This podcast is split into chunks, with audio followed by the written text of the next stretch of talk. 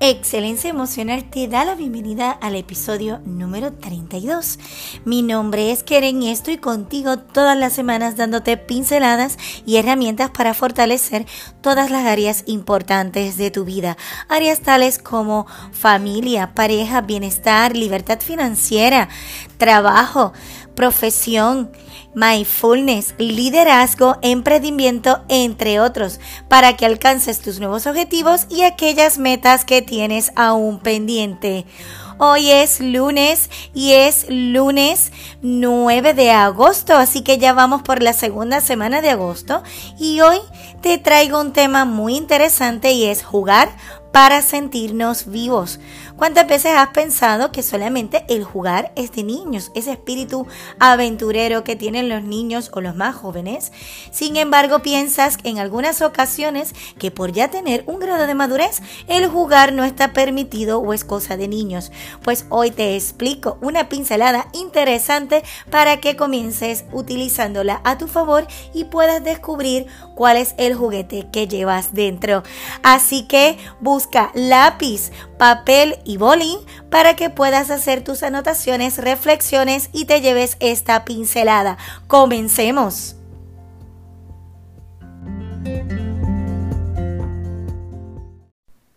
Y hoy te voy a hablar sobre el jugar para sentirnos vivos.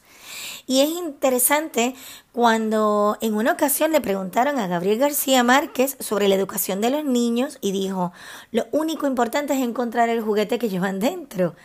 A mí me encanta esta frase cuando él la comenta porque es muy cierto que cuando observas a un niño constantemente con esa alegría y esa inocencia, lleva todo el tiempo esa característica de el juego está en on, o sea, está encendido todo el tiempo. Jugar es su única visión y de verdad se lo disfrutan muchísimo e incluso es muy interesante cuando realmente los ves porque tiene ese acto de creatividad y aprendizaje. Cuando trabajo con niños, lo, lo, valioso de esto es lo muchísimo que aprendo con ellos, porque realmente eh, es ese lado natural y ese lado mágico de que vas enseñándoles e incluso los estados de aprendizaje y descubrimientos para los niños es fascinante a través del juego, incluso para poder identificar las emociones. Es por esto que eh, sí que es cierto que cada persona tiene su experiencia.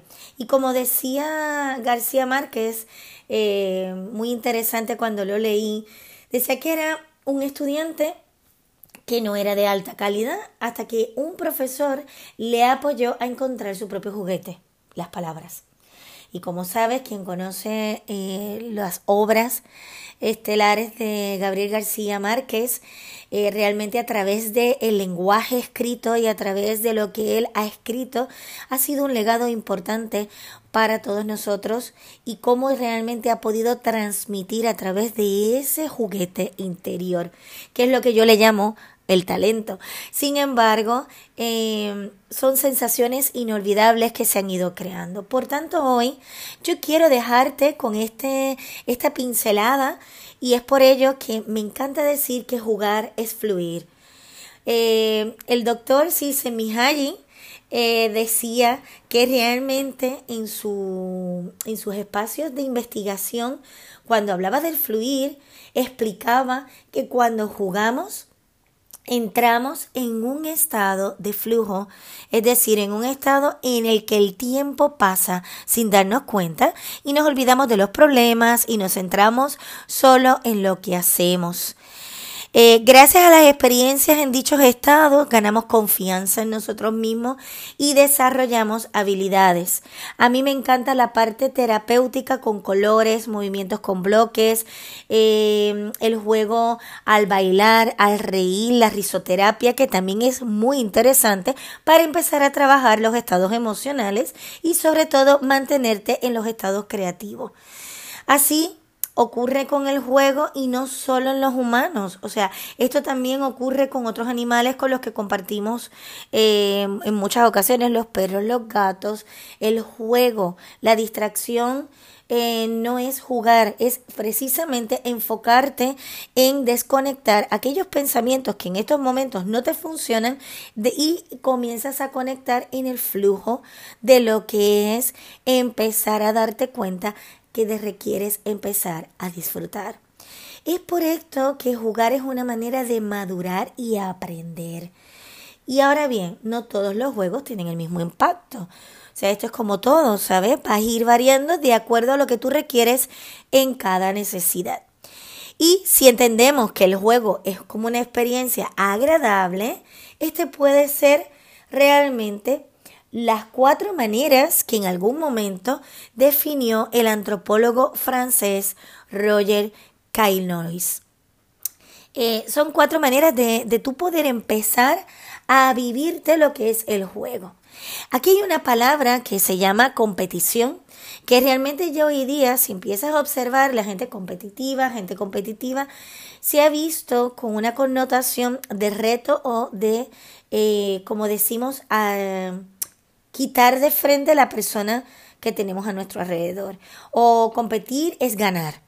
Sin embargo, es muy interesante porque los juegos competitivos es la palabra competición, precisamente proviene del latín competeri, que significa buscar juntos, o sea, es una manera de empezar a vivir desde ese espacio de lo que es en grupo, lo que es en equipo.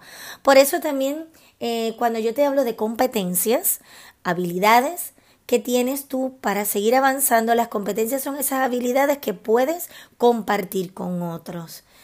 Así que se vive como experiencia de flujo cuando nos enfocamos fundamentalmente en la actitud y no tanto en los resultados que vamos a alcanzar. Por ejemplo, eh, aquí te voy a dejar un ejemplo y esto lo tienen los atletas. Si estos entrenan solo por la posición en el podio, fluirán pero vamos, a un nivel bajísimo. Sin embargo, tendrán resultados muy pobres. Ahora, si lo practican desde el disfrute, los resultados aumentan y sobre todo viven la experiencia. Qué interesante. Es muy interesante. Por otra parte, tenemos los juegos de azar. Son agradables en la medida que permiten crear una ilusión de control del futuro, aunque por supuesto racionalmente sea discutible. Sin embargo, está claro que el juego no es precisamente un tema racional. O sea, el juego es algo que tú realmente te diviertes. Lo ves de manera divertida, lo ves de manera que fluye y de esta forma puedes empezar a activar esa parte de ti interesante de creatividad y sobre todo empezar a ver desde otra perspectiva. También tienes los juegos de vértigo. Eh, a mí esto me encanta porque es eh, esas actividades, ¿verdad?, que alteran la conciencia y que nos hace percibir la realidad de un mundo distinto. Por ejemplo, eh, está el alcohol, están las drogas y aunque aparentemente expandan la conciencia, acabamos perdiendo el control sobre nosotros mismos y de ahí que sean juegos peligrosos donde no solo no se fluya, sino que además se pueden quedar atrapados.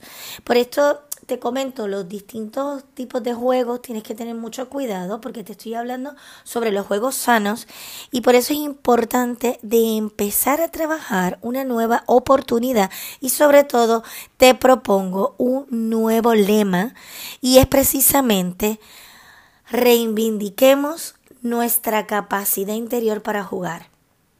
Y esto realmente lo empiezas a entrenar y a desarrollar y comienzas a hacer una serie de ejercicios contigo para vivir desde ese espacio alegre y sobre todo desde estados de conciencia para jugar.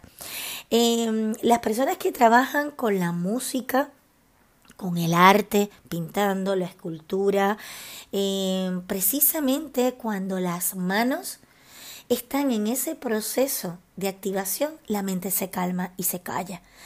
Eh, porque estás viviendo desde tu talento, desde ese juguete interior. Sin embargo, funciona de manera sana mientras estás creando. Ahora, si lo utilizas para evadir, entonces ya tienes consecuencias que no te dan valor. El hecho de que requieras resolver situaciones en tu vida como la soledad, como el distanciamiento, eh, que requieres reconocer situaciones para seguir avanzando en tu vida y cerrar o cerrar ciclos, en vez de enfocarte en ese juguete para evadir, enfócate para buscar soluciones o incluso crear. El evadir no funciona. Es por esto que mi invitación hoy es que comiences a observar cuál es tu juguete interior. Cuando se vive desde lo que disfrutas sin evadir, lo vives con intensidad y es un grado de competencia que no es para competir con el otro, sino fortalecer. A mí me encanta a lo que me dedico, pero sobre todo me encanta el juguete interior que lo he ido identificando y es mi ocio, mi tranquilidad y sobre todo compartir con otras personas, no como un antídoto para los no problemas, sino como aquello que se disfruta, que es totalmente distinto.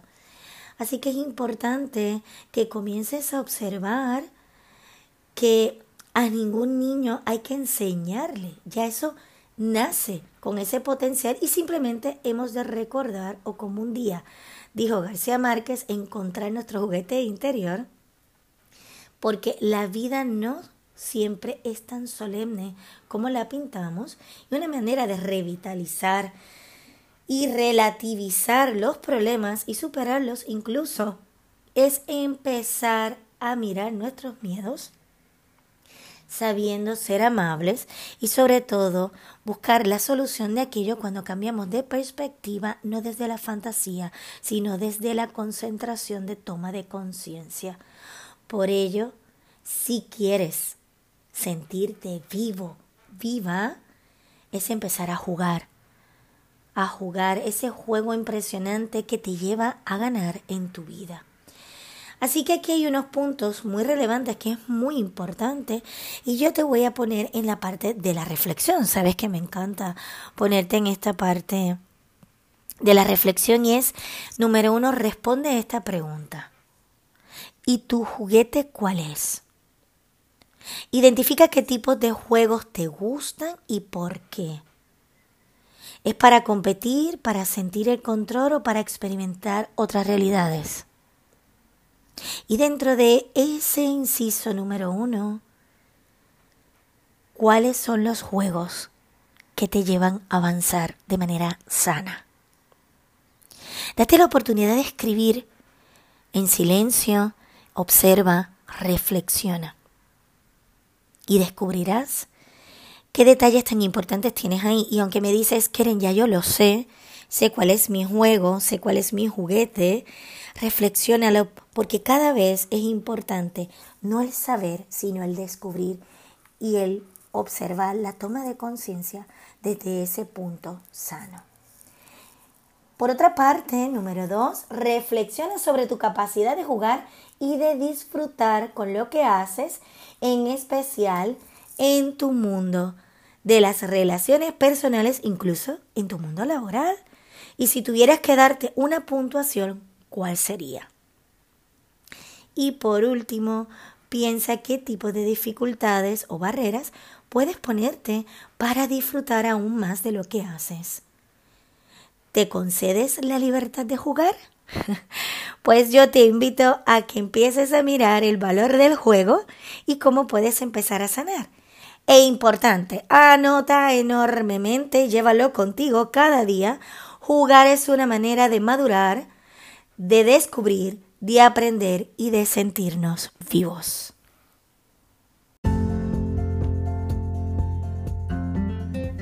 Ha sido un placer estar contigo. Y es momento de que ya comiences a valorar qué son aquellos detalles importantes que te permiten avanzar en tu vida y sobre todo sentirte vivo, sentirte viva. Si requieres más información sobre este em, episodio, puedes escribirme a kerenborras.hotmail.com. También puedes dejar tus comentarios en este episodio e incluso puedes compartirlo con aquellas personas que sabes que van a ser de beneficio. Es un placer en cada episodio poder compartirte las pinceladas y aquellos detalles para que puedas seguir avanzando en tu vida. Ha sido un placer, te deseo una semana espectacular, una feliz vida, un abrazo al alma y hasta el próximo episodio. Bye bye.